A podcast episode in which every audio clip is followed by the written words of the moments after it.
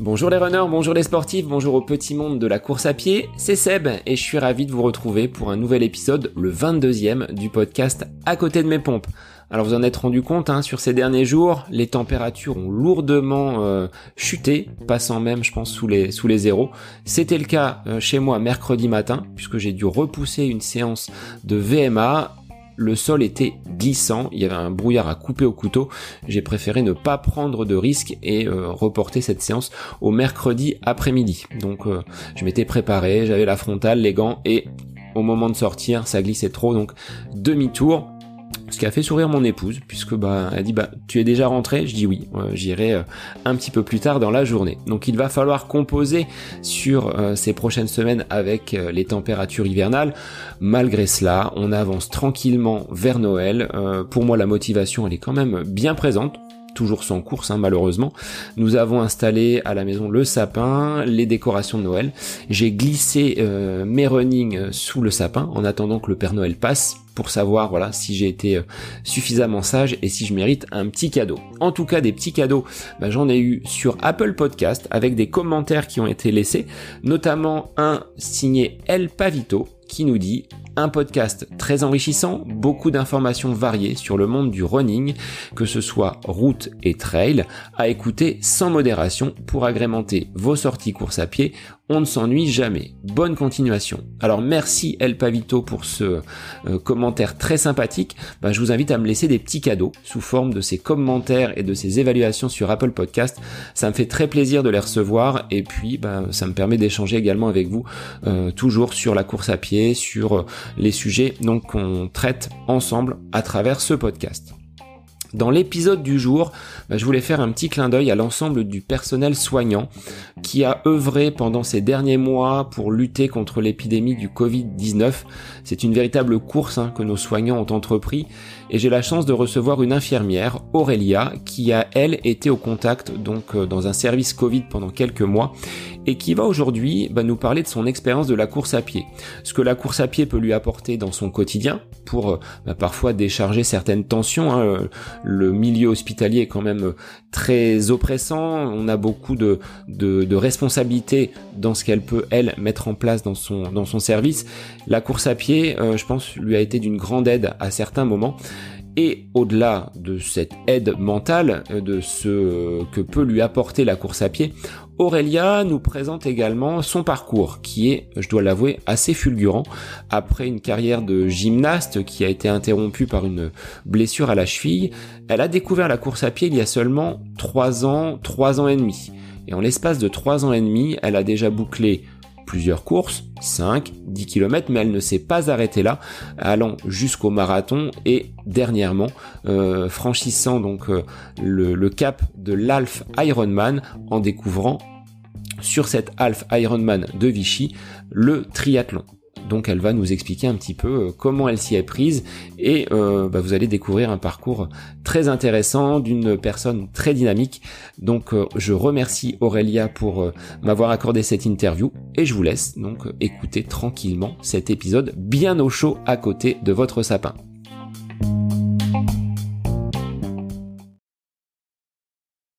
Alors bonjour à tous. Dans l'épisode du jour, on reçoit une athlète euh, aux multiples facettes qui a débuté donc il y a quelques années et qui a très rapidement pris sa son envol direction le marathon pour euh, euh, terminer il y a quelques temps par un Alf Ironman.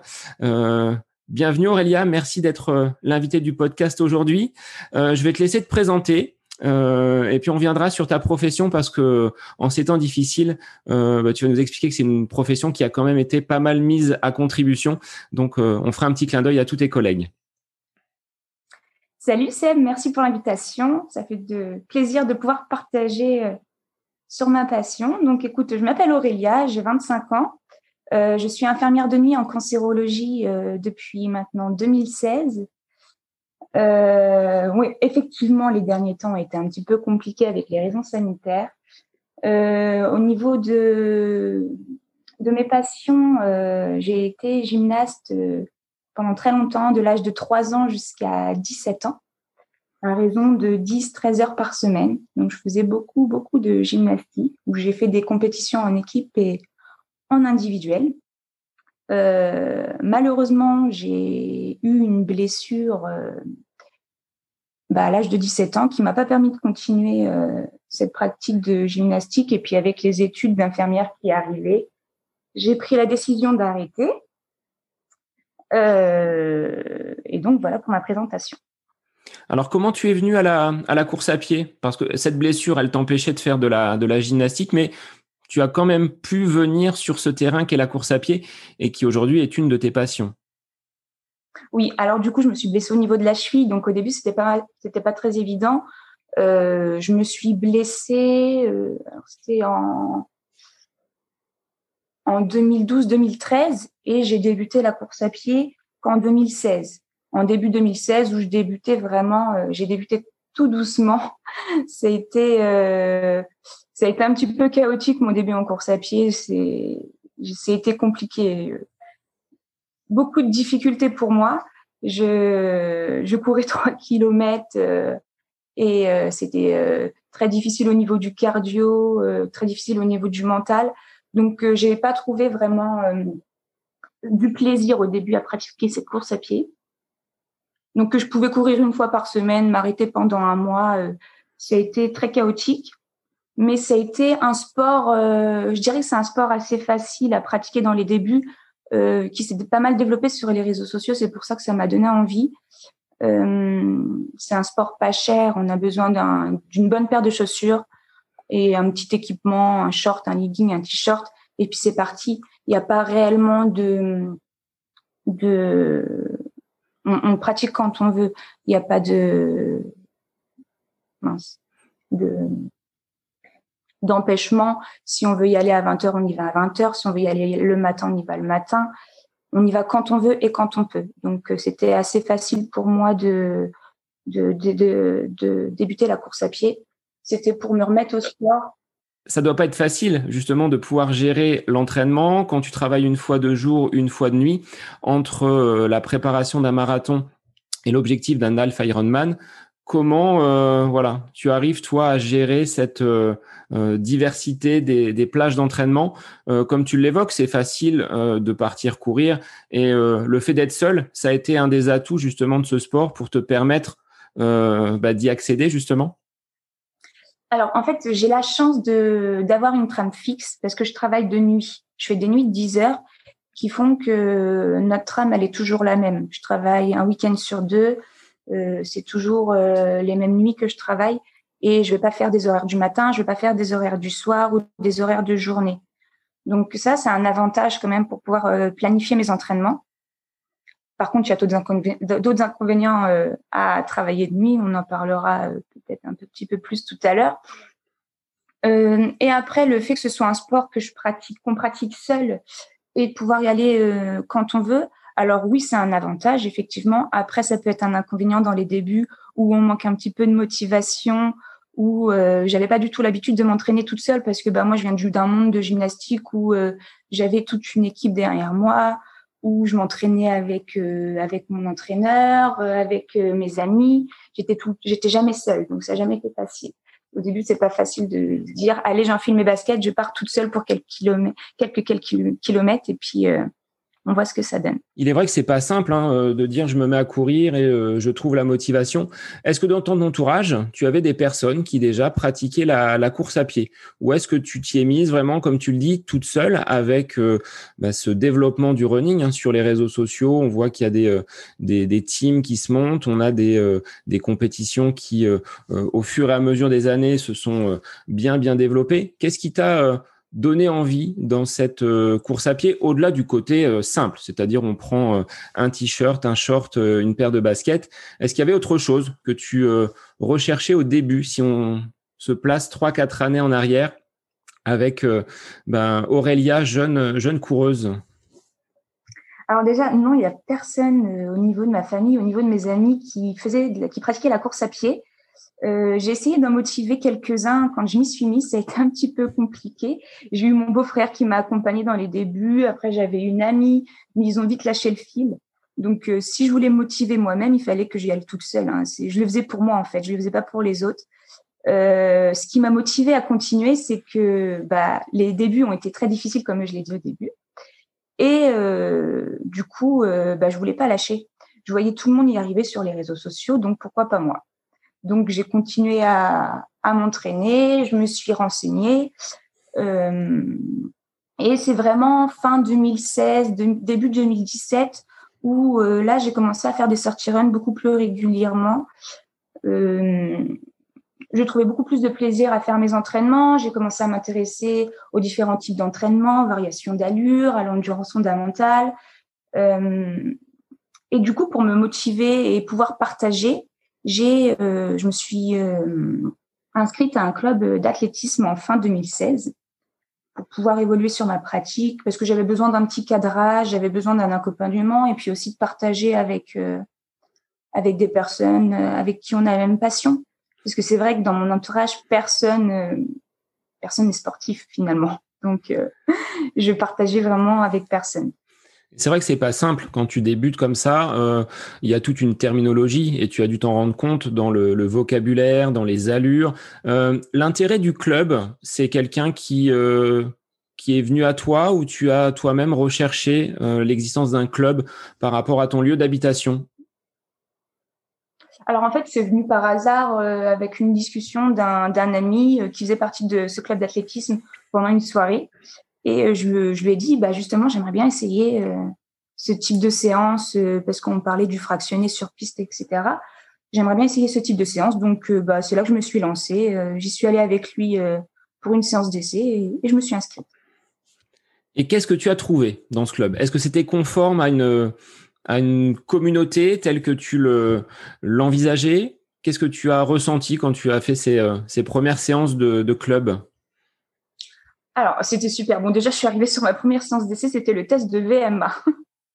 Alors, j'en ai bavé, euh, mais c'était vraiment ce que je recherchais. Je recherchais plus de plus de technique, plus de professionnalisme dans le sens où euh, j'en avais marre de mettre mes baskets et d'aller courir euh, seulement 3-4 km sans vraiment avoir d'objectif et, et savoir où j'allais. Donc, ça m'a posé des bases sur la course à pied. je m'entraînais, j'avais j'avais deux séances par semaine d'athlétisme et puis je m'entraînais, on va dire une petite séance personnelle en plus, ça me faisait trois séances par semaine. Après, j'ai pu découvrir plein de bah, le monde de l'athlétisme entre guillemets où j'ai fait quelques compétitions, j'ai découvert le cours, j'ai fait du 100 mètres, du 400 mètres et en fait, ça m'a permis de savoir ce que j'aimais et ce que j'aimais pas. Du coup, le cours, je n'aime pas. je suis plutôt sur du long, de l'endurance. Euh, et c'est de là que je me suis lancée après sur quelques courses officielles sur du long et sur du bitume. Alors, est-ce que tu as un souvenir, après quelques mois de pratique, de ta euh, première course officielle? Quelle, euh, quelle impression on, ressent quand on accroche son, premier dossard? Est-ce qu'il y a une fierté? Est-ce qu'il euh, y a de, de l'impatience? Comment tu t'es ressenti Oh oui, de tout plein de questions, plein de doutes, de l'impatience, de l'envie. Alors déjà, j'ai mis un petit peu de temps à sauter le pas. Il faut savoir que mon premier dossard, ça a été un 5 km. J'y suis allée progressivement, un 5 km. Euh, et c'était en novembre, en novembre 2017. Donc, ça faisait euh, un an maintenant que je pratiquais la course à pied assez régulièrement. Euh, et du coup, euh, bah, ça a été c'était compliqué cette course. enfin, c'était ma première course. J'étais complètement dans l'inconnu.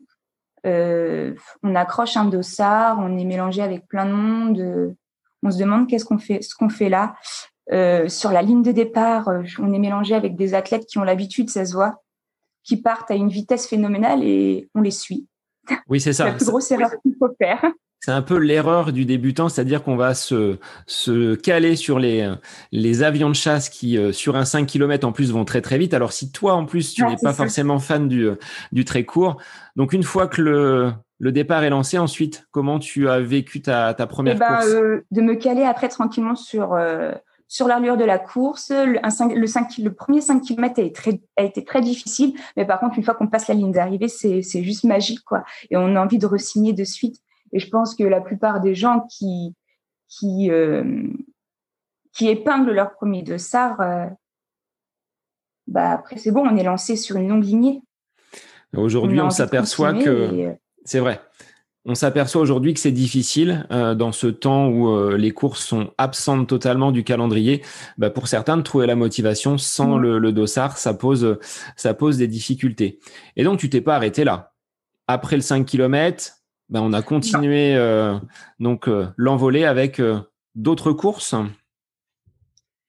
Voilà, donc un mois après, du coup, en décembre 2017, j'ai fait mon premier 10 km et ça, c'était au vu de la préparation du semi-marathon de Paris, auquel je m'étais inscrite euh, quelques mois avant. Donc, je voulais faire un entre-deux. Je voulais pas passer du 5 km au semi-marathon. Donc, j'ai fait la course des Trois Ponts sur Orléans, qui est une course nocturne, euh, ambiance géniale, euh, un très bon souvenir où euh, je fais du coup un premier 10 km correct, toujours un peu compliqué sur la fin. Je suis toujours un peu sur les rotules à la fin de, à la fin de mes courses. Mais bon, ça s'était très bien passé, une super ambiance. On découvre vraiment ce, ce, monde de la, de la course et de la, des courses officielles où les gens sont là en train de t'encourager alors qu'ils te connaissent même pas. On crie ton prénom, on dit d'aller jusqu'au bout. Donc c'était vraiment, vraiment génial. Ça m'a conforté dans le choix de continuer sur cette lancée. Et du coup, bah, en mars 2018, j'ai fait mon premier semi-marathon de Paris. Donc, tu gravis étape, étape après étape, donc du 5 km, 10 km. On arrive au semi-marathon sur Paris. Alors, je me rappelle, je pense que le, la météo était pas forcément top sur ce, ce semi-là. Il y a dû avoir. Euh, Mais sur le semi-marathon de Paris, euh, Paris, la, météo n'est jamais vraiment top, on va dire. C'est en mars en général et euh, le vent, la pluie, le froid sont au rendez-vous en général. Du coup, je fais ce premier semi-marathon euh, et quand je passe la ligne d'arrivée, c'est absolument génial. Mais par contre, physiquement, j'étais épuisée, j'en pouvais plus, j'avais mal partout et je me suis dit, Aurélia, je pense que tu iras pas plus loin, tu feras pas plus parce que là, 21 km, c'est déjà énorme. Il y a un an et demi, tu n'arrivais pas à en courir trois. Donc, euh, sois fière de toi et, et tu continueras peut-être d'autres semis, mais tu n'iras pas plus loin. Et en fait, euh, les mois ont passé et le souci quand on commence à accrocher des dossards, c'est qu'on veut continuer. Et euh, j'avais plus d'objectif particulier, j'avais plus d'inscription à de course. Et en septembre 2018, il y a l'inscription du marathon de Paris qui est lancée. Et là, tu te dis finalement, pourquoi pas? Pourquoi pas? On double le SMI et on passe sur le marathon. Voilà, c'est quand même une distance phare dans la course à pied selon moi. Et euh, quel coureur euh, ne s'imagine pas courir un marathon une fois dans sa vie? Donc, euh, bah, je me suis lancée. Je me suis inscrite en septembre 2018, du coup. Après, il faut savoir que les inscriptions se font assez tôt, donc faut vraiment être sûr, faut vraiment réfléchir, faut pas, oui. faut pas être motivé au mois de septembre et puis se dire bah mince, ça sera qu'au mois d'avril, donc faut tenir sa prépa, faut tenir la motivation. C'est c'est bien, c'est c'est cool d'avoir l'euphorie et de se prendre des dossards huit mois avant, mais bon, après, faut l'assumer le jour J, quoi. Est-ce que tu penses que de ton côté, tu as besoin de ce phare là qui brille au loin, qui était le, marathon, pour te donner la motivation, ou est-ce que s'il n'y avait pas eu cet euh, euh, objectif lointain, euh, bah, tu y serais quand même venu sur sur ce sur ce marathon?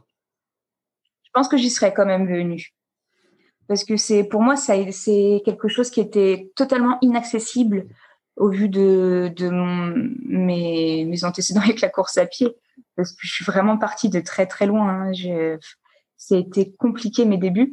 Du coup, euh, si on m'avait dit dans deux ans tu cours un marathon, oh là là, j'aurais rigolé parce que pour moi c'était quelque chose d'inaccessible. Donc euh, le 10 km pour moi était inaccessible au début, le semi pareil, et puis je les ai fait. Donc pourquoi pas le marathon? Donc je me suis lancée. Et en te lançant, est-ce que tu avais une appréhension en te disant ça va être quand même dur après ce que tu avais vécu sur le, le semi-marathon où tu t'es dit bon bah j'ai quand même ce côté endurance plus que la vitesse hein, ce que tu disais tout à l'heure. Donc tu t'es dit bon ça va quand même euh, ça va quand même passer. Est-ce qu'il y avait une euh, voilà quelques doutes quand même après avoir cliqué et validé ton, ton inscription? Oh oui il y a toujours des doutes. Au début, quand on s'inscrit, il y a un petit peu de doute qui s'installe, mais ça peut encore aller. Je, dirais que les plus gros doutes, ils arrivent quand on débute notre prépa, où on commence à, faire ces sorties longues et qu'on a du mal, qu'on fait 20 km et qu'on se dit, oulala, il m'en faut 22 de plus. Euh, les gros doutes qui commencent à s'installer à ce moment-là. Mais bon, après, euh, avec une bonne préparation, euh, une bonne organisation euh, et de l'exigence, je pense qu'on peut tous y arriver. Donc, il faut travailler. Comment tu l'as mené cette, cette préparation? Tu étais entouré par un entraîneur, tu as eu des personnes qui t'ont bâti un plan avec voilà les séances, tu vas faire ça sur cette semaine-là. Comment tu t'es organisé? Parce que c'est pas simple quand on a euh, euh, même moi, tu vois, aujourd'hui, je serais pas forcément capable de bâtir euh, tout seul un plan d'entraînement pour un marathon. ça nécessite quand même pas mal de, de connaissances. Comment tu t'es organisé pour justement arriver, parce que c'est l'objectif hein, quand on est sur une telle course, d'arriver en forme le jour de la course, pas une semaine avant, pas forcément une semaine après. Mmh. Alors déjà, il y avait plusieurs questions qui se posaient, faire un plan sur combien de temps, parce que j'ai lu beaucoup, je me suis beaucoup documentée, j'ai été voir sur Internet aussi. Donc, il y a des plans qui durent plus ou moins longtemps en fonction des niveaux, combien de, combien de séances à faire par semaine. Donc, à ce moment-là, j'étais encore à l'athlétisme, donc j'en avais un petit peu parlé avec mon prof, d'athlétisme. Euh, et en fait, euh, on a choisi un plan qui était sur Internet en l'adaptant parce qu'avec mon métier, c'était pas toujours facile de suivre une trame qui était définie euh, et, de pouvoir la suivre. En jouant peut-être aussi sur la sur la fatigue, c'est-à-dire que avec un métier comme le tien, d'avoir un travail qui se fait euh, principalement de nuit, euh, bah, tu es un petit peu à l'envers euh, d'un fonctionnement habituel qu'un humain pourrait avoir qui va dormir la nuit et travailler le jour. Comment tu l'as intégré justement ce, ce paramètre travail? Bah, Ça a été une organisation à faire dès le début. Après, ça fait maintenant quatre ans que je travaille de nuit. Donc, euh, je connais mon corps, je sais quand est-ce que je suis fatiguée, je sais quand est-ce que je dois lever le pied. Donc, euh, bah, après, ça a été une organisation. Comme je l'ai dit tout à l'heure, j'ai une trame au niveau de mon métier qui est fixe. Donc, je travaille un week-end sur deux. Donc, je savais que sur les week-ends où je travaillais, c'est pas à ce moment-là que j'irais faire ma sortie longue. Donc, euh, c'était juste une organisation. Des fois, j'allais faire une sortie longue, finalement, un mercredi, en plein milieu d'après-midi où je travaillais pas, pour pouvoir me reposer le jeudi et attaquer mon vendredi, samedi, dimanche au travail euh, correctement. Oui. Donc, euh, c'était c'est une organisation. Et comme ça faisait un petit moment finalement que je travaillais de nuit et que je connais mon corps et que je sais comment je réagis face à mes entraînements, ça n'a pas été très compliqué pour moi, cette organisation-là. Donc, ta sortie longue du week-end, tu la faisais plutôt en, milieu de semaine. Après, c'était juste une adaptation par rapport, euh, par rapport à ton planning. Est-ce que tu avais intégré des courses euh, qui étaient des courses, on va dire, repères pour valider ton, ton plan? Et sur combien de semaines, d'ailleurs, tu l'as euh, tu l'as mené? Alors, du coup, j'ai fait un plan de trois mois et demi à raison de trois, quatre séances par semaine.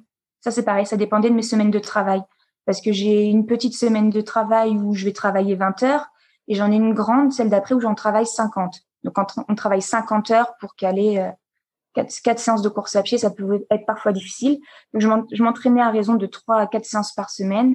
Et j'ai débuté aussi euh, en parallèle du renforcement. Donc, on en parlera tout à l'heure, il me semble, sur euh, les autres sports que je pratique pour éviter le, le risque de blessure. Euh, Durant toute cette période, pas de blessure, pas de bobo. Tu as traversé ta préparation sans encombre ou euh, est-ce qu'il y a eu des, des moments un petit peu plus compliqués? Parce que un marathon euh, qui se passe au mois d'avril, c'est une préparation bien souvent hivernale. Donc juste après les fêtes, une fois qu'on a bien mangé, qu'on a bien réveillonné, c'est là où on commence sa préparation. Alors c'est pas forcément le moment le, le plus facile non plus. C'est exactement ça. J'ai débuté début janvier, juste après les fêtes de fin d'année c'était parfait. Du coup, non, le plan en, lui-même s'est très bien passé. Euh, bon, on, tire quand même euh, des. J'en ai tiré quand même quelques erreurs, euh, je pense. J'ai pas, pas adopté la meilleure stratégie à mon avis parce que je me suis vraiment focalisée sur la course à pied. Bah parce que j'allais courir un marathon, donc pour moi il fallait que je cours, que je borne, que je borne, que je borne. Je pense pas que ce soit la meilleure solution, surtout au vu de mes objectifs que j'avais dans dans l'année qui, enfin dans les mois qui suivaient euh, avec l'Ironman, je pense qu'il aurait plutôt fallu que je fasse des entraînements croisés avec le vélo et la natation qui m'auraient permis de récupérer Et il faut savoir que le vélo, enfin, on le sait tous, mais le vélo, c'est un très bon complément de la course à pied. Donc, euh, ça m'aurait pas du tout pénalisé. Donc, je me suis vraiment focalisée sur la, course à pied où je faisais vraiment que de la course, la course, la course, des sorties longues, etc. Et du coup, la fin, la fin du plan était un petit peu compliquée. Je sortais quand même de plus, je crois que j'ai fait plus de 400 km, je crois, sur, euh, sur en trois mois. Donc euh, à la fin, j'avais des petites douleurs qui sont apparues au, niveau du tendon d'Achille. Donc euh, les 15 derniers jours du plan ont été adaptés. J'ai ralenti pour pour ne pas être trop fatiguée, puis bah, arriver au top le jour J. C'était le but.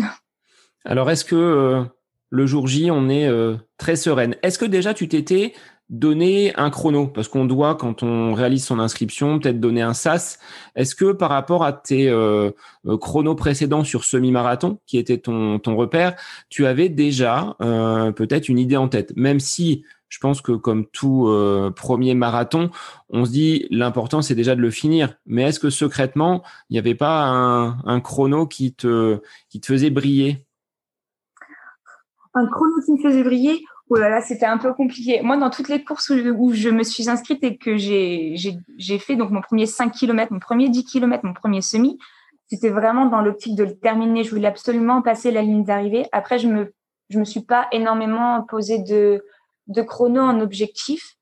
Par contre, euh, dans ma prépa marathon, j'avais fait du coup, euh, j'avais refait le semi-marathon de Paris en, en intermédiaire, qui était inclus dans ma prépa je l'avais fait en fait en, sortie longue. Et euh, comme c'était mon deuxième semi-marathon que j'avais fait, euh, j'en avais fait un euh, l'année d'avant. On a un petit peu des repères. On a fait un premier semi avec un temps donné, et là, j'avais envie de faire mieux en fait. Mon objectif c'était de faire mieux. Donc mes entraîneurs m'avaient dit vas-y cool, vas-y cool parce qu'en fait ça fait partie de ta prépa marathon et c'est une sortie longue finalement. Mais moi j'avais envie d'un petit peu pousser quand même pour pour essayer de battre ce temps ce temps du premier du premier semi. D'ailleurs que que j'ai gagné énormément de temps parce que j'ai euh, gagné plus de 10 minutes. Oui, donc c'est quand même assez conséquent sur euh, sur cette distance-là et en mode sortie cool. Donc euh, et en mode sortie cool. Voilà. j'ai quand même un peu un peu forcé à la fin, je ne m'en cache pas. bon, ça, c'est l'esprit de compétition. Une fois qu'on a le dossard, on a beau se dire, ouais, j'y vais cool sur cette course-là. Euh, une fois qu'on est pris, je pense, dans la dans l'ambiance et dans la et dans la foule, euh, bon, les conseils de l'entraîneur, on les laisse un peu de un peu de côté. Donc, tu finis ce semi-marathon. Bah, dans de bonnes conditions, ce qui t'a permis de t'évaluer quand même sur euh, sur ce potentiel chrono sur, sur marathon, même si voilà, l'objectif c'était de, de finir. Alors le jour de la course, comment ça se passe? Est-ce qu'on dort bien? À tous les marathoniens à qui j'ai posé la question jusqu'à présent, ils m'ont dit non, c'est pas forcément euh, la nuit précédente que l'on va euh, avoir une nuit qui sera la, la plus reposante. Est-ce que c'est ton cas? Ah oui, c'est exactement mon cas. Alors du coup, j'ai passé un week-end chez des amis. J'avais tout mon groupe d'amis qui était là pour me soutenir. Et bon, bah déjà, on n'est pas chez soi, on n'est pas dans son lit, donc euh, le sommeil, euh, c'est pas le même. Et puis, bah, on sait qu'on va, on va prendre le départ du marathon. Ça fait euh, quasi quatre mois qu'on s'entraîne pour ça, donc le stress est là, on se pose plein de questions. Donc non, la nuit n'a pas été très bonne. le matin, la boule au ventre. je prends un petit déj, pas top non plus. Du coup, on se dit oh là là, on va aller courir 42 km, mais comment tu vas faire? Et j'ai été très bien accompagnée.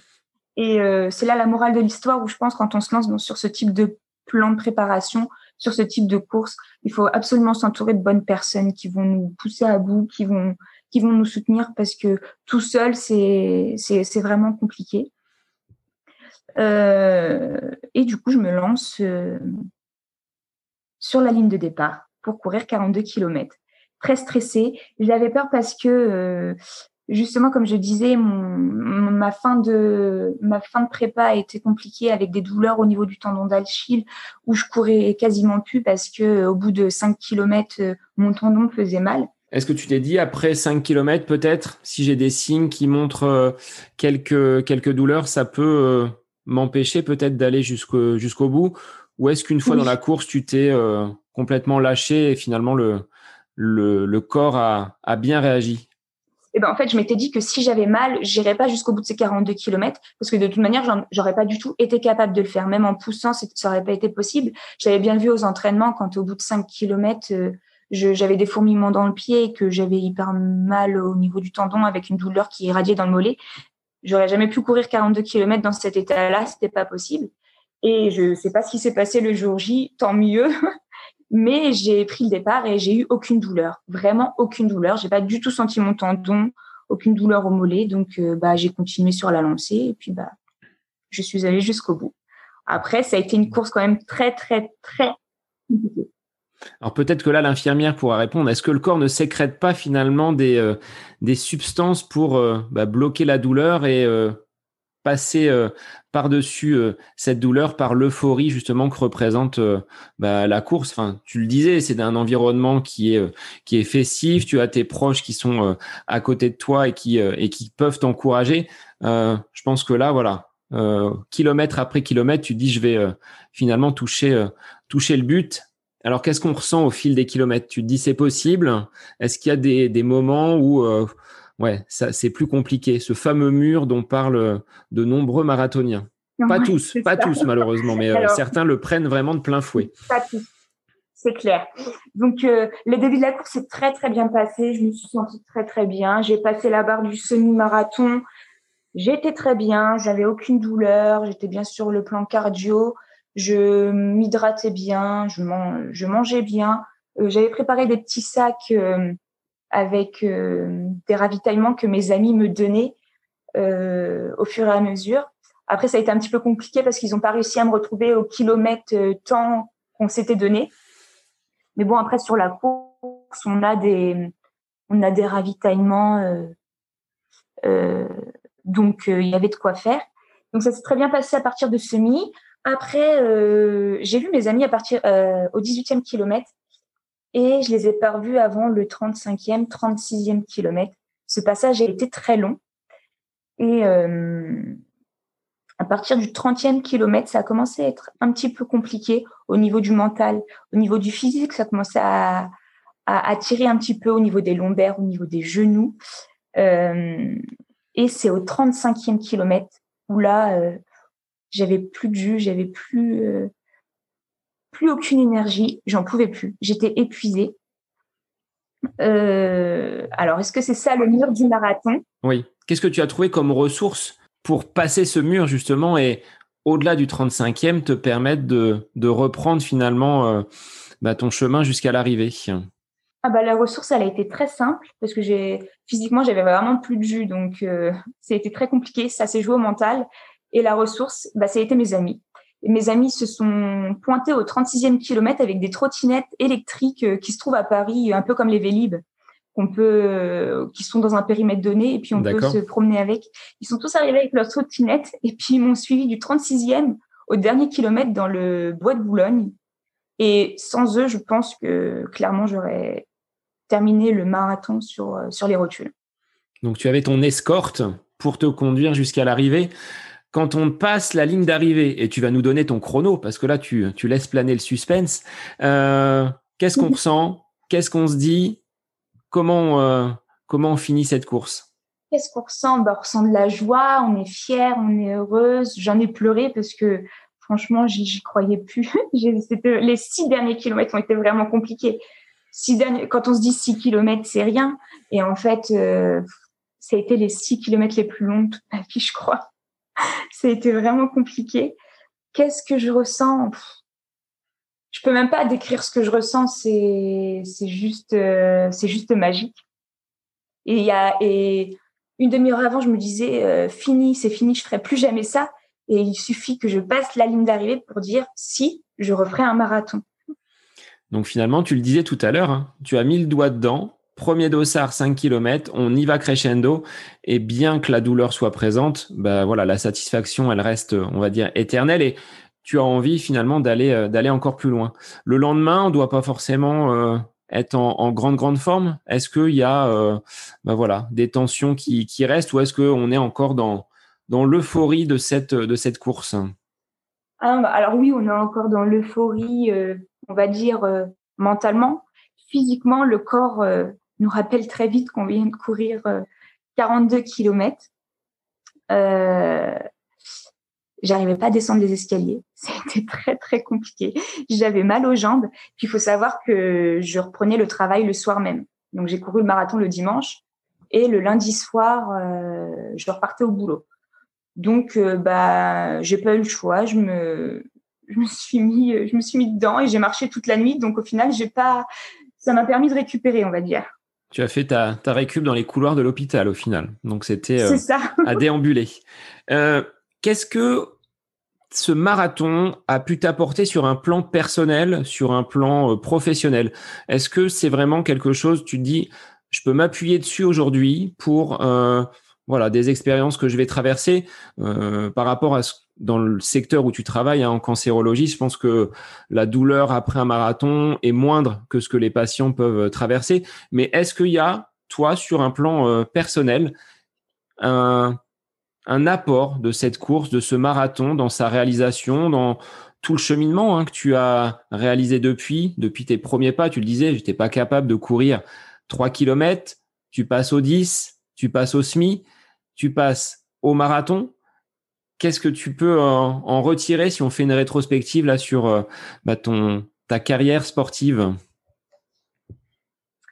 Euh, bah déjà, tu, parlais, euh, tu parlais de, mon métier et justement, je trouve que, mon métier d'infirmière et, la course à pied sont, étroitement liés. Hein. C'est métiers. Dans, dans les deux cas, je me pousse à aller de l'avant. Euh, je vais me battre pour ce que je veux, pour ce que ce que j'entreprends. Je, je prends soin, je prends en charge des patients qui sont malades, qui n'ont pas la chance euh, de pouvoir faire ce genre de course à pied physiquement parce que la maladie les fatigue de trop, les traitements les fatiguent de trop. Et moi, j'ai cette chance d'être en bonne santé, que je peux aller au bout. Donc, euh, si je veux, il faut que je le fasse. Euh, ça me permet de prendre soin de mon corps, ça permet de prendre soin de ma santé. Et je pense que bah, c'est une chance. C'est une chance d'avoir la santé et de pouvoir faire ce que j'ai envie de faire. Donc, euh, je m'en suis aperçue. C'est une prise de conscience qu'on a euh, dans le métier. Après, ce que la course à pied m'apporte, bah, ça m'apporte tout. Clairement, ça m'apporte tout. Ça me permet de, il y a du dépassement de soi. C'est un booster, c'est un booster dans ma vie. Ça me rend heureuse. Ça, ça continue. Euh, c'est un état de satisfaction que j'ai après chaque entraînement, après chaque course. Ça me permet de me poser des objectifs, de ne pas lâcher, d'aller au bout de ce que je veux. Ça me permet aussi de partager énormément, de partager avec mes amis, de partager avec ma famille, de partager sur les gens, avec les gens que je ne connais pas sur les réseaux sociaux. Euh, ça contribue à ma santé physique, à ma santé mentale. Ça me rend heureuse, tout simplement. Et justement, là, si on fait un petit, euh, aparté sur euh, le contexte sanitaire actuel, est-ce que ça t'a aidé au vu de la contribution euh, bah, qui a été la vôtre, hein, les, soignants, dans cette période du Covid, est-ce que ça t'a aidé à traverser cette, euh, période un petit peu compliquée? Où on vous a demandé beaucoup. Est-ce que finalement, bah, d'aller courir après euh, une journée de travail ou une période intense d'activité, ça t'a permis de te vider un petit peu et comme tu le disais tout à l'heure, d'avoir cette euh, ce bien-être à la fois physique mais aussi euh, aussi moral. Bah écoute, euh, cette période où elle a été compliquée, j'ai été affectée du coup pendant deux mois et demi dans les services Covid. Après, comment je l'ai vécu? On va dire que tout au long de l'année, je travaille dans un service compliqué qui est dur physiquement mais aussi moralement. Donc, je l'ai fait pendant cette période Covid, mais je le fais tout au long de l'année.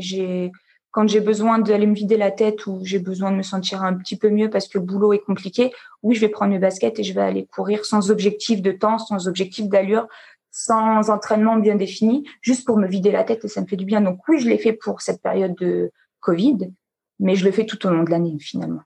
Oui, donc ça, ça n'a pas vraiment changé, hormis euh, voilà le fait d'être euh, peut-être mobilisé un peu plus euh, que d'habitude. Tu as rien changé à ta façon de, de fonctionner.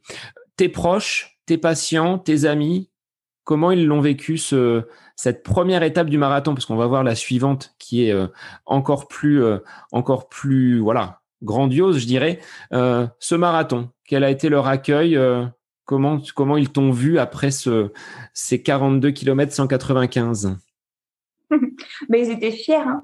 Ils étaient fiers. Après, euh, les premières réactions quand on dit je me suis inscrite à un marathon, la plupart des réactions des gens, été t'es folle. Pourquoi tu le fais euh? Donc, euh, les gens comprenaient pas forcément pourquoi je faisais ça. J'ai eu des réflexions aussi pendant mon plan marathon en disant que j'en faisais trop, que ça devenait une drogue, qu'il fallait que je ralentisse. Donc les gens comprenaient pas forcément. Est-ce que tu valides oui, toi beaucoup. Est-ce que tu valides ce Absolument côté pas. Euh, ouais, non, tu n'es pas tombé dans ce côté. Euh, il faut que je sois dans le marathon, marathon, marathon? Non, il n'y avait pas eu ce côté euh, obsessionnel, je dirais. Non, alors oui, après j'ai mis toutes les chances de mon côté. Je faisais attention. Je, je, comme j'ai fait pour l'Ironman d'ailleurs, c'est-à-dire que quand j'ai une course, je me donne à fond au niveau de mon plan d'entraînement, je respecte mes séances, euh, je vais essayer de faire une récup correcte euh, avec des heures de sommeil correctes, je vais avoir une alimentation correcte, euh, mais j'étais pas stricte non plus à 100%. Et quand les gens me disaient t'en fais trop, il faut que tu ralentisses.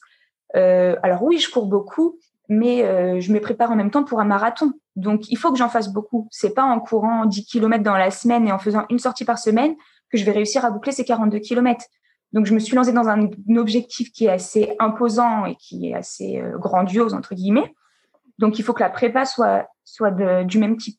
On peut pas faire une grosse course avec une petite prépa ou alors qu'on me donne le secret. En tout cas, moi, j'y arriverai pas. Et au-delà de ces quelques commentaires, on va dire un petit peu négatifs, globalement, voilà, les gens ont été euh, fiers de ce que tu as pu faire. Alors, quand tu bah leur as annoncé après euh, ce marathon en avril que quelques mois plus tard, tu allais euh, te lancer et réaliser un nouveau défi, est-ce que là encore, ils t'ont pris pour une folle ou non, ils ont compris que c'était vraiment dans ton tempérament? Ben, en fait, ils étaient déjà au courant parce que, comme je disais tout à l'heure, les, les, les, les inscriptions se font vraiment en amont de la course. Donc du coup, euh, je me suis inscrite en septembre 2018 sur le marathon et en novembre 2018, j'avais déjà mon dossard pour euh, l'Ironman. Donc euh, tout ça, je leur ai annoncé dans la foulée, donc ils étaient déjà au courant. C'est justement dans ces moments-là où on te dit que t'en fais un petit peu trop qu'il faudrait ralentir. Donc euh, non non, euh, j'ai fait la fin de mon marathon. J'ai passé mon marathon. Tout le monde était très fier. Tout le monde m'a félicité. J'ai reçu énormément de messages sur les réseaux sociaux, énormément de messages aussi euh, de ma famille, de mes collègues. Tout le monde était très content. Tout le monde était fier. Et du coup après j'ai eu j'ai eu 15 jours à peu près, 15 jours de pause pour récupérer. Et ma prépa Ironman du coup est arrivée très très vite. Alors Ironman, donc là on parle du half, donc c'était à Vichy, donc en août 2019. Euh, Le format, donc c'est presque 2 km de natation, 1 km 900, c'est ça? C'est 1 km 9 de natation, 90 km de vélo et un semi-marathon. Donc ça s'appelle un half Ironman ou l'Ironman 70.3. En fait, ça correspond à 70.3 euh, miles, qui correspond à 113 km et quelques, il me semble. Donc là, d'une pratique seule de la course à pied, il faut ajouter la natation et le vélo. Ce sont des choses que tu pratiquais déjà ou tu euh, as découvert euh, au mois d'avril, 15 jours après ton marathon, qu'il fallait faire du vélo et de la natation? Ah non, non, non, quand même pas. Je me suis équipée petit à petit au niveau du, triathlon. En fait, euh, j'avais acheté en 2018, il me semble, en 2000 ou en 2017, peut-être en fin 2017, j'avais acheté euh, mon premier vélo de route pour, euh, alors pas du tout dans l'optique de faire un triathlon, c'était pour euh, récupérer sur mes séances de course à pied, pour faire de la récup active, pour faire des, sorties assez longues sans avoir d'impact au niveau des jambes. Et euh, du coup, j'ai pratiqué des sorties vélo euh, de temps en temps. Hein. C'était pas quelque chose de très très régulier. C'était de temps en temps. Et euh, quelques mois après, j'ai découvert la natation par hasard, où j'y suis allée un soir avec ma, ma belle-sœur. Alors c'était une natation papotage, hein, où je nageais un petit peu la brasse. J'avais pas du tout d'objectif particulier. C'était vraiment pour se détendre. Et euh, bah, ça m'a plu, donc j'y suis allée régulièrement. J'ai commencé à, à, apprendre à nager le crawl, à me, à me documenter, à regarder des vidéos sur les techniques, etc. Alors là, toujours en autodidacte, c'est toujours de par toi-même, sans avoir de coach, parce que moi, je peux regarder une vidéo euh, sur mon téléphone et euh, pour savoir comment on nage le crawl, je pense pas que je sois en mesure de d'être à l'aise dans cet élément-là. Donc, tu avais quand même une prédisposition. Et comment on arrive justement à avoir cette envie de passer sur du triathlon Parce que tu disais être euh, vraiment bien sur la course à pied. Qu'est-ce qui a motivé une inscription sur un Alpha Ironman? Eh ben parce que du coup, je me suis dit, Aurélia, tu cours, tu as du, un vélo de route et tu as débuté la natation. Qu'est-ce que tu peux faire avec tout ça? Ben, Un triathlon. Et comme j'ai toujours envie de plus, un peu plus, que j'ai commencé par mon 5 km, un 10 km, un semi, un marathon, qu'est-ce que je peux faire après? Eh ben un triathlon. Mais tu aurais pu commencer par un triathlon XS, S, euh, un petit format. Non, direct, Alpha Ironman. Ouais. Oui, oui ça, c'était vraiment la distance qui me faisait rêver. J'ai découvert l'Ironman en fait euh, sur les réseaux sociaux euh, avec mon Instagram de course à pied finalement, où j'ai découvert ce qu'était un Ironman parce que en 2017, si quelqu'un m'avait parlé d'un Ironman, je ne savais pas du tout de quoi on parlait. Hein. Donc j'ai découvert ce qu'était la distance Ironman, ce qu'était le triathlon, parce que même le triathlon, j'avais aucune connaissance dans le domaine.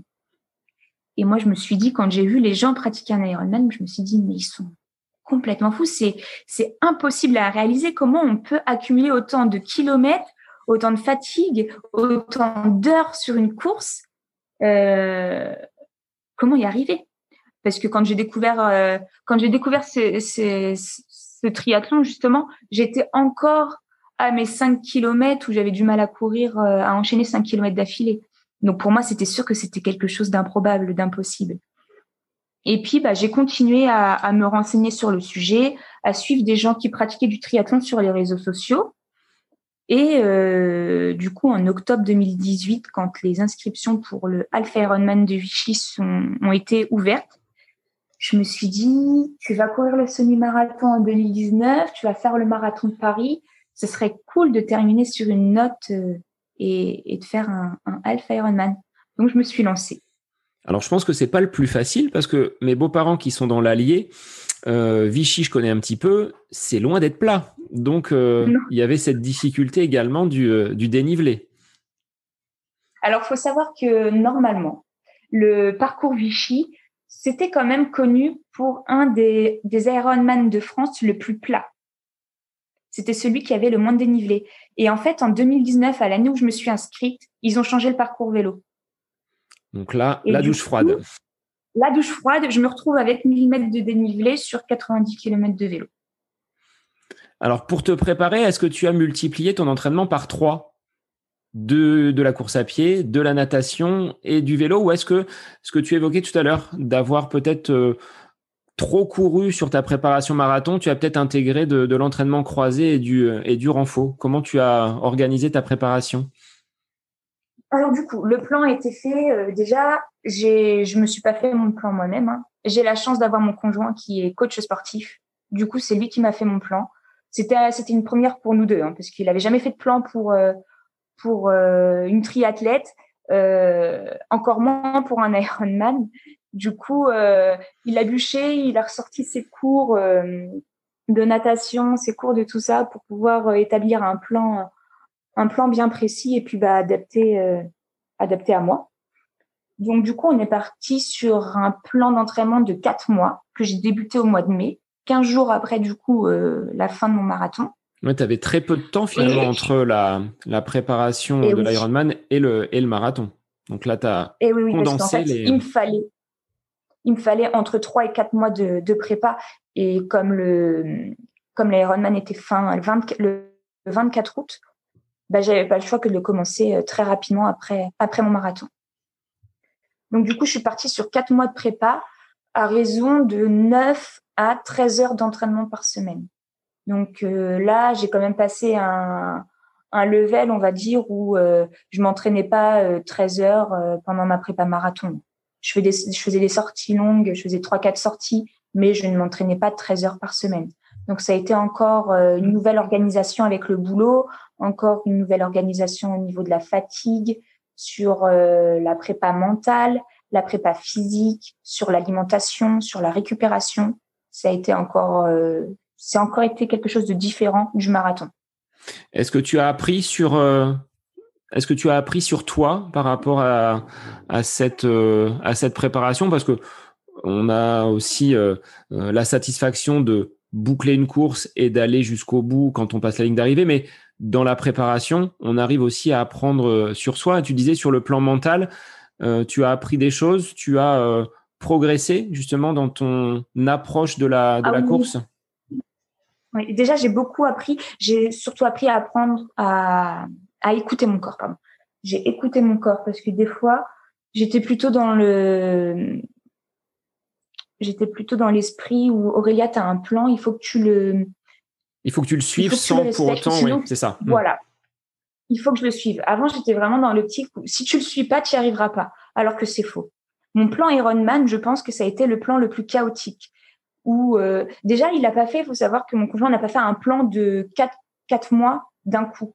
Il a fait semaine par semaine, en fonction de ma fatigue, en fonction de mon évolution, en fonction de mon travail, en fonction de plein de choses.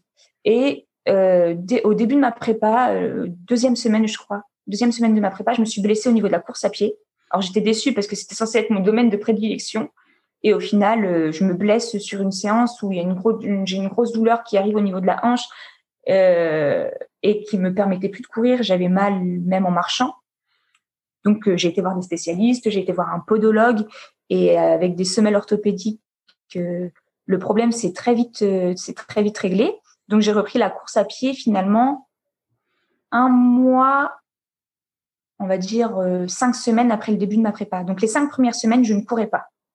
Les cinq premières semaines de ma prépa, je n'ai pas couru. Je me suis exclusivement euh, concentrée sur le vélo et, la natation. Et c'est là que, que le triathlon est, sympa, c'est-à-dire que même si on est blessé sur, euh, sur un domaine, comme la course à pied avec moi, j'ai quand même pu continuer à m'entraîner sur le vélo et la natation sans avoir de douleur, sans mettre en jeu, en, en jeu ma santé. Et euh, j'étais pas en stand-by, si tu veux. Et du coup, j'ai continué. Et je pense que finalement, ça a été un mal pour un bien parce que sur ces cinq premières semaines, je me suis vraiment focalisée sur le vélo et la natation, qui étaient les deux éléments où je pêchais le plus. Et euh, du coup, ça n'a pas été plus mal que je fasse une pause sur, euh, sur la course à pied. Alors sur lequel où tu pêchais, tu disais sur le, la natation et le vélo, mais il y avait peut-être ce besoin aussi de reposer le corps en course à pied. Donc tu as pu travailler quand même euh, sur ces deux autres disciplines sans pour autant euh, fatiguer de façon supplémentaire ton corps. Est-ce que en dehors de ces euh, deux autres sports, tu as intégré, bah voilà, tu disais ton, ton conjoint est coach sportif. Est-ce qu'il t'a accompagné sur bah, toute la partie renforcement, gainage? comme on peut justement le, le voir sur des sportifs qui aujourd'hui euh, passent tous par les salles de sport pour justement se, se préparer en marge finalement ou euh, même de façon centrale sur euh, leur activité première? Oui, donc j'avais débuté justement ce, ce renforcement pour ma prépa marathon. Donc là encore, je pense que j'ai assez de chance parce que mon conjoint tient une salle de sport à type euh, où on, où on, où on pratique euh, du cross-training. Alors, je sais pas si, si tu connais, c'est euh, des entraînements, on appelle plus sur les réseaux, on appelle ça du crossfit. Oui. Où là, ça va être du renforcement vraiment sur tout. Tout corps avec des mouvements à base de gym, de cardio et aussi d'haltérophilie. Donc, je continue à faire ces séances-là pendant ma prépa Ironman. Mais par contre, je m'entraînais beaucoup moins. J'allais à la salle peut-être une à deux fois par semaine, grand maximum, parce que j'avais 9 à 13 heures d'entraînement de vélo, de course à pied et de natation. Donc, je pouvais pas non plus euh, aller à la salle tous les jours. C'était pas possible. Faut savoir que j'avais, j'avais à peu près 9 à 10 séances par semaine à raison de qu'il me fallait une journée de repos dans la semaine. Donc, il fallait que je casse ces neuf, que, que je case ces 9 et 10 séances sur 6 jours avec le boulot, c'est ça. avec la vie de famille, les amis, tout ça.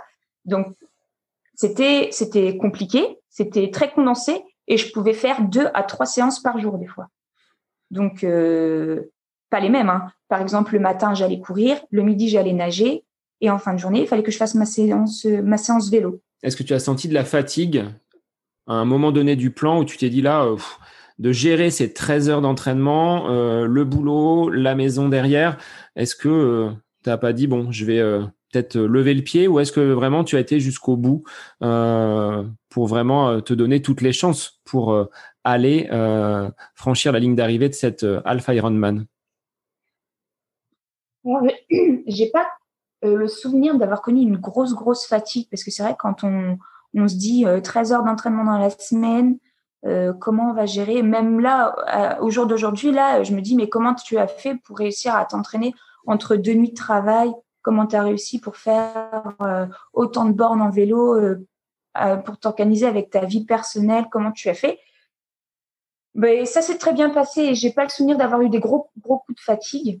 Après, j'avais été aussi, j'avais été aussi voir mon médecin traitant. J'avais fait un bilan sang pour savoir si tout était correct au niveau de, au niveau de ma santé. C'est là qu'on s'est aperçu que j'avais, j'avais eu, j'étais anémiée, j'avais pas assez de fer, donc j'ai reçu un traitement pendant trois mois.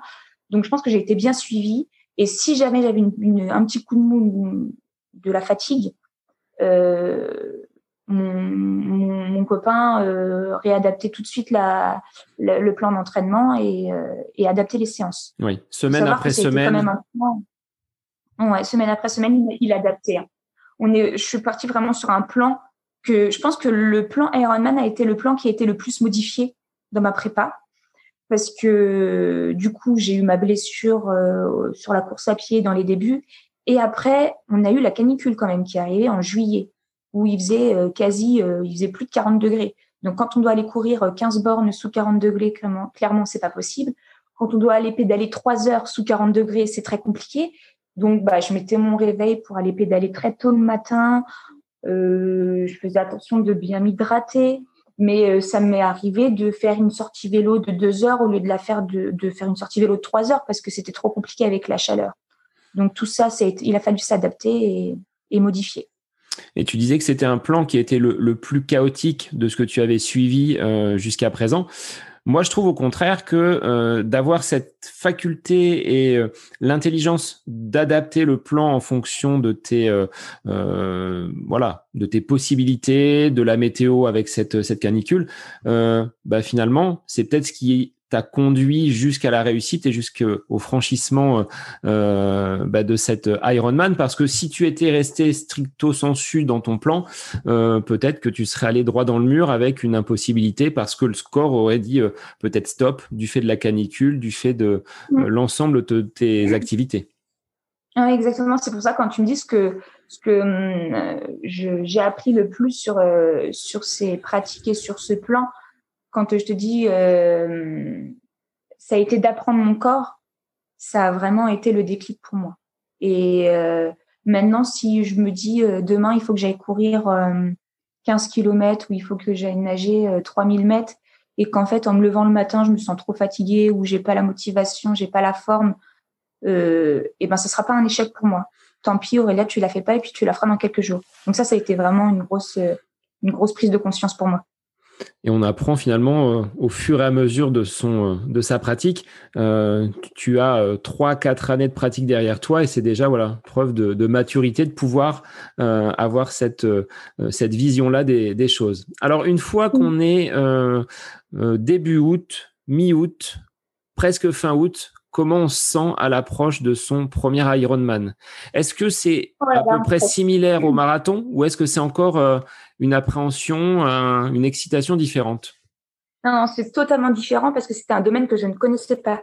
Je n'ai jamais fait de triathlon, ça allait être mon premier triathlon, donc j'allais totalement dans l'inconnu. C'était pas je prends le départ pour euh, une course et puis je cours ma distance et je passe la ligne d'arrivée. Il y a plein de choses qui rentrent en compte dans le triathlon, il y a plein de choses à penser, il y a une organisation sur euh, tout le nécessaire à apporter, sur euh, l'équipement à avoir, sur comment ça va se passer sur le jour J, comment je vais faire mes transitions, où seront mes sacs de transition, où sera mon vélo.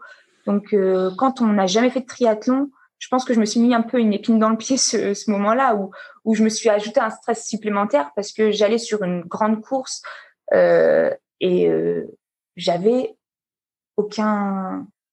T'avais pas de repère aucun finalement. Repère. Ouais. Aucune expérience. Et là, peut-être que. C'est là que ça a été compliqué. Tu t'es dit, j'aurais peut-être pu faire une course intermédiaire ou euh, un triathlon euh, en, version, euh, en version réduite pour cet apprentissage des transitions du matériel. Moi, j'aurais pu, ça aurait été quelque chose de, je pense, à faire dans le sens où même si je faisais pas un temps ou quoi que ce soit, j'aurais vu comment s'organiser et comment se préparer correctement le jour J. Après, je m'étais vraiment renseignée, j'avais lu beaucoup de livres, j'avais euh, j'avais regardé des vidéos sur YouTube, j'avais partagé avec les gens sur les réseaux sociaux, euh, j'avais posé des questions sur les choses à pas faire, les choses à ne pas oublier le jour J, etc. Donc, euh, au final, quelques semaines avant, quelques jours ou quelques semaines avant, j'avais fait des checklists pour ce qu'il fallait, ce qu'il fallait que j'emmène, sur ce qu'il fallait que je mette dans mes sacs de transition. Et euh, ces, ces, checklists, euh, elles m'ont accompagnée euh, jusqu'au bout, en fait, jusqu'au jour J. Et je pense qu'une fois que ta checklist, elle est, elle est correcte, il n'y a pas de stress à avoir, quoi. Il n'y a pas de stress à avoir. Alors, une fois qu'on est avec son bonnet sur la tête, la combinaison enfilée, qu'est-ce qu'on se dit? Ça doit, ça doit jouer des coups une fois qu'on arrive dans l'eau sur ces, ces premiers instants? Alors, je me dis, qu'est-ce que tu fais là? Qu'est-ce que tu fais là? Franchement, ça a été un stress monumental. Euh, j'ai, c'était donc on nage dans l'Allier et puis on part sur une plateforme qui est euh, un petit peu au milieu de l'eau. Et c'est des départs de toutes les huit secondes de six athlètes. Il me semble que c'est ça. Et du coup, euh, plus le temps passait et puis plus j'avançais sur la plateforme et je me dis comment je vais faire? Il était à peine 7 heures du matin, il faisait encore nuit J'allais nager quasi deux kilomètres en eau libre. Alors, il faut savoir que l'eau libre, c'est complètement différent de la nage en, piscine. Donc, je m'étais entraînée pendant mon plan de prépa. J'avais fait des séances de natation en eau libre. J'avais été une semaine en, dans le sud. Dans, j'ai de la famille qui habite dans le sud. J'avais été une semaine là-haut pour pouvoir euh, m'habituer au dénivelé et puis m'habituer euh, à la nage en eau libre dans les lacs et en mer euh, c'était pas du tout mon point fort. Hein. Ma première séance natation en eau libre, j'ai mis déjà 10 minutes à mettre ma combinaison, qui était très compliqué à mettre. J'ai mis 10 minutes à pouvoir aller dans l'eau et après j'ai mis encore 10 minutes à pouvoir me lancer et à dire vas-y nage. Et j'ai nagé à peu près 300 mètres et c'était terminé. Hein. Donc je me suis dit le l'Ironman va être compliqué. Et en fait, la partie natation est la partie, je crois, qui s'est le mieux passée. J'ai pris un plaisir fou. Euh, j'ai j'ai fait un temps assez correct. Je pensais pas faire un temps un temps comme ça. J'ai mis 40 minutes, il me semble, à, faire, à faire les deux kilomètres. Et je suis vraiment, j'étais vraiment bien dans l'eau, j'étais sereine. Je suis sortie après de l'eau, du coup, euh, ça m'a enlevé un poids. Ça m'a enlevé un poids, j'étais bien sur mon vélo et, et, je suis partie après pour mes 90 kilomètres. La transition a été simple entre les deux, enfin de passer de l'univers aquatique. Je me suis pas du tout mise la pression. Je m'étais dit, si tu fais une transition de 6 minutes, de 7 minutes, c'est pas grave. Tu cherches pas un chrono. Si tu fais ton Ironman en 7h30 ou si tu le fais en 7h40, ça ne changera rien pour toi. Ce que tu veux, c'est le terminer. Donc, prends le temps de te sécher, prends le temps de manger ta petite pomme pote et de boire un coup. Et euh, n'oublie rien, mets bien ton casque. Parce que faut savoir aussi que l'Ironman, ils ont des règles très précises. Il y a, hum, il y a des, des comment. Il y a des personnes qui sont là et qui vérifient si on a bien fait euh, les choses dans les règles si on a bien le casque qui est attaché et si c'est pas le cas ils nous mettent des petits cartons rouges des petits cartons jaunes. Et c'est des c'est des, c'est une pénalisation c'est des temps de pénalisation où on va devoir euh, stopper une minute cinq minutes en fonction des cartons qu'on a. Et du coup je faisais attention de bien faire tout ce qu'il fallait. J'avais lu, lu le règlement euh, plusieurs fois avant la course pour éviter de me faire pénaliser parce que j'avais une peur sur l'Ironman parce qu'on a des temps éliminatoires. C'est-à-dire qu'on a tant de temps pour faire la natation, tant de temps pour faire notre vélo, puis après tant de temps pour le terminer. Ça veut dire que si j'avais fait ma natation en plus d'une heure, je crois que c'est une heure dix, je suis pas sûre, hein, je suis plus sûre. Il me semble que c'est une heure dix. Si j'avais fait ma natation en plus d'une heure dix, eh ben, on n'aurait pas, on m'aurait pas autorisé à monter sur le vélo, ça se serait arrêté là. Si au bout de cinq heures, ou 5h30, j'avais pas fini ma natation et mon vélo, eh ben on aurait on m'aurait dit c'est fini pour toi. J'aurais pas pu faire la course à pied. Donc j'avais un peu peur pour ça parce que je savais que j'allais pas me taper l'Ironman en 5 heures, mhm. que j'allais pas euh, faire un temps de de fou comme les professionnels peuvent le faire. C'était mon premier Ironman et puis je suis pas du tout dans l'optique de faire un, un temps de toute manière. Donc j'avais peur un peu de ce chrono qui était derrière moi et qui pouvait me stopper euh, qui pouvait me stopper net quand on se prépare pour quatre mois et qu'on peut pas finir la course à cause d'un temps, ça aurait été vraiment, vraiment compliqué, je pense, mentalement pour moi. au final, ça s'est très bien passé et puis euh, le temps était loin, donc euh, j'étais rassurée là-dessus. Et donc, dernière partie, après les 90 km de vélo sur euh, les pentes de l'Allier, on part sur un semi-marathon. Bah là, tu te dis c'est facile, j'ai déjà fait un marathon, donc ça doit pas poser de soucis. Sauf qu'il y a déjà les deux épreuves auparavant. Voilà, il y a les 90 km de vélo dans les pattes. Le vélo a été la partie la plus compliquée. Hein. Ça a été la partie la plus longue. Euh, et c'est là que je me suis dit que j'ai fait un plan quand même qui était pas mal adapté, surtout sur le plan mental. Euh, mon conjoint qui m'avait concocté du coup ces plans avait fait des sorties où euh, il m'obligeait à faire des sorties toute seule. Il n'avait pas le droit de m'accompagner. Euh, en vélo, j'avais fait la rencontre d'un monsieur d'une soixantaine d'années, euh, d'un cycliste. Et du coup, on avait partagé quelques sorties ensemble. Ça m'aidait à faire quand on part pour trois heures de vélo. C'est plus sympa de le faire à deux que de le faire toute seule. Mais du coup, il y avait certaines séances que je ne devais que je devais absolument faire toute seule, que j'avais pas j'avais pas le droit d'être accompagnée, j'avais pas le droit d'avoir de musique parce qu'il fallait que mon mental travaille.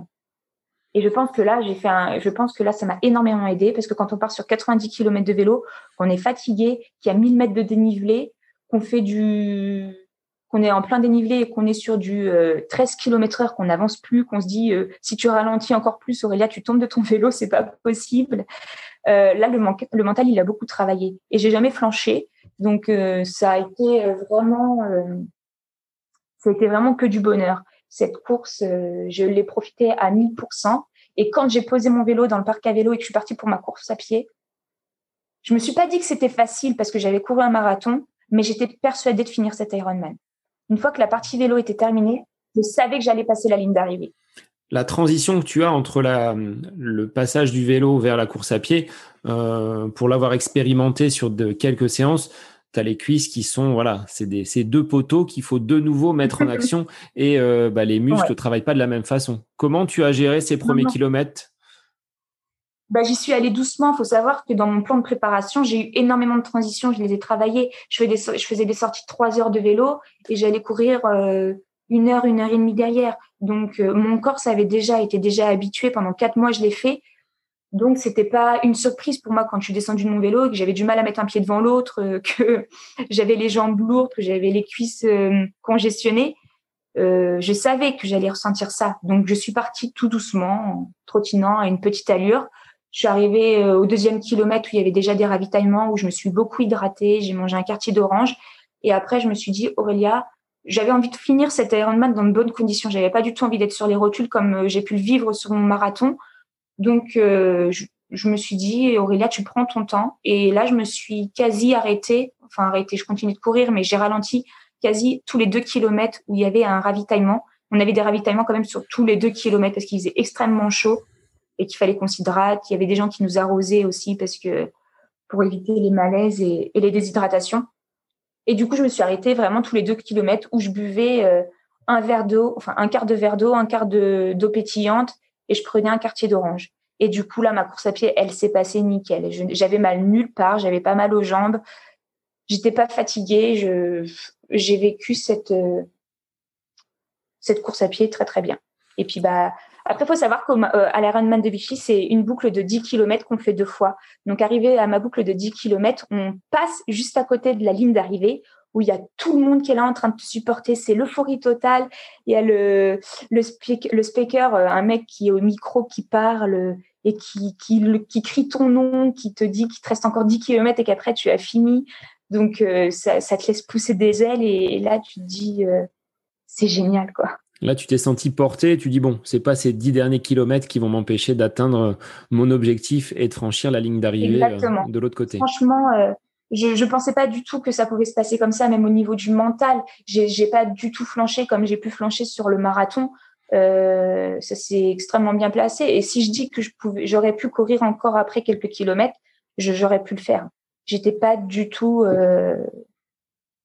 dans un état physique déplorable ou, ou mental où, où j'en pouvais plus. Donc tu finis plutôt bien. En combien de temps En combien de temps tu boucles finalement cette, euh, cette épreuve? Alors je passe la ligne d'arrivée en 7h12. Où là je fais un je fais une natation en 40 ou 42 minutes il me semble. Je fais un vélo en 4 heures. Donc ce qui est très bien pour moi. C'est ça peut être très lent, mais euh, pour moi c'est très bien parce que j'ai vraiment des lacunes en vélo. C'est pas ce que je préfère.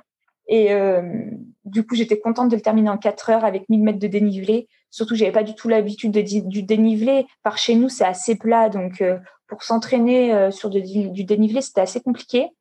Et je fais mon semi-marathon en 2 heures, 2h12, il me semble, 2h15. Je sais plus trop, 2 h 15 Et du coup, ça me fait passer l'arrivée en 7h, en 7h12. Donc, j'étais plutôt contente. Euh, j'avais pas spécialement d'objectif de temps.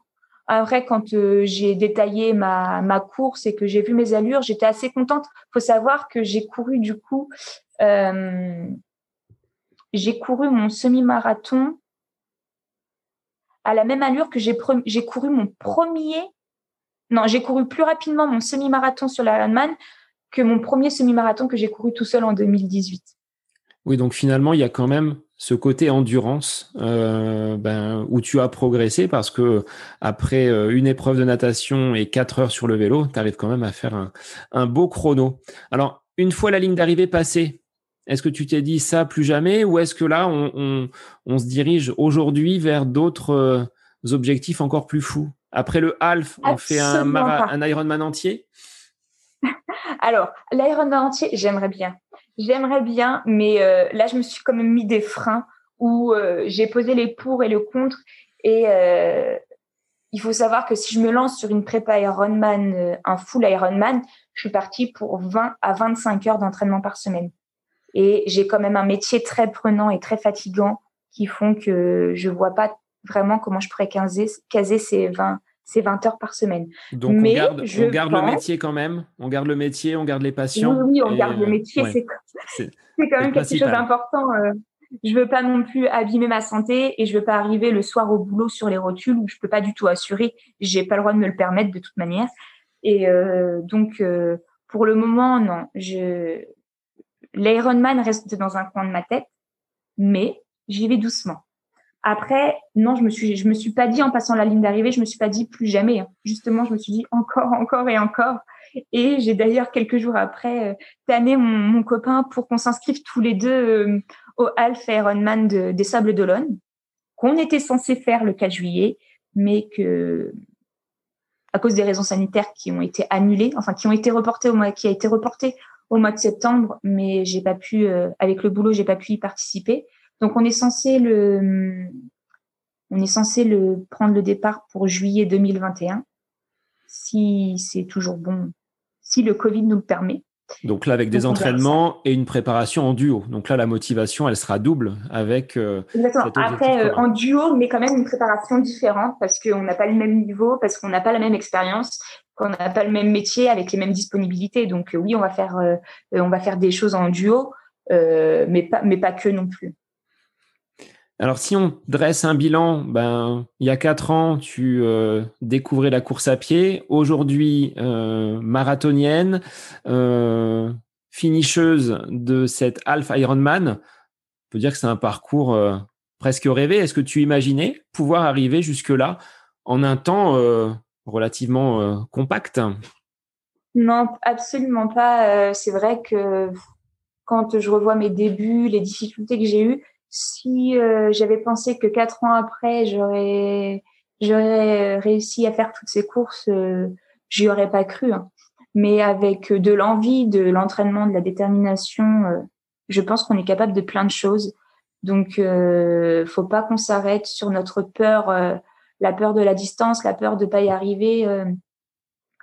et il faut avoir confiance en soi, il faut se battre pour ce qu'on veut et, et ça marche très bien. Bon, bah, je pense que c'est euh, une belle, euh, une belle conclusion que tu nous apportes là. On, on va pas tarder à, conclure cette, cette interview. Aurélia, je te remercie donc bah, d'avoir pris du temps parce que je sais que tu as travaillé cette nuit, donc c'est au, saut du lit presque que euh, on a réalisé cette interview. Donc merci à toi. Encore un grand merci euh, par ton intermédiaire à tous les soignants qui ont œuvré pendant ces, euh, ces périodes compliquées donc du, du Covid. On leur fait un, immense coucou à tous. sur quels moyens les gens peuvent te contacter s'ils ont envie d'échanger avec toi sur le marathon ou sur l'Ironman? Par quel support on peut te, te contacter? Alors, je suis beaucoup présente sur Instagram. le nom de mon Instagram, c'est Iron Aurel. Euh, c'est un Instagram basé sur euh, la course à pied, sur le triathlon justement. Donc si les gens veulent me contacter et veulent partager, il n'y a pas de souci. Bon, bah, je remettrai tous ces liens dans les, notes de l'épisode. Euh, bah, je vais te souhaiter une, une bonne fin d'année, bonne, bonne prépa pour ce futur Ironman en juillet 2021. pour ma part, bah, je dis un Bon week-end à l'ensemble des auditeurs et puis on se retrouve la semaine prochaine pour un nouvel épisode du podcast À côté de mes pompes.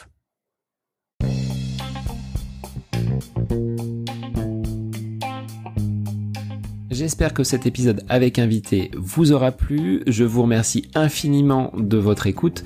Pour euh, faire remonter le podcast dans les classements, je vous invite à laissez une petite évaluation sur Apple Podcast, 5 étoiles, un petit commentaire, ça me fera énormément plaisir et vous permettrez au podcast d'être remonté, diffusé, euh, déployé sur euh, ces différentes plateformes de façon euh, bah, plus importante encore qu'il n'est actuellement. Et puis je vous invite à me retrouver sur les différents réseaux, hein, Facebook, Instagram. Laissez votre petit message, votre commentaire, ça me fait plaisir d'échanger avec vous. Si vous avez des questions, si vous voulez voilà échanger sur quelconque sujet en lien avec la course à pied, mais pas que, parce que le sport c'est une philosophie de vie et c'est une passion qui nous anime de façon commune, donc n'hésitez pas à venir échanger avec moi. Sur ce, je vous souhaite une bonne fin de semaine, un bon week-end et je vous dis à la semaine prochaine pour un nouvel épisode du podcast à côté de mes pompes.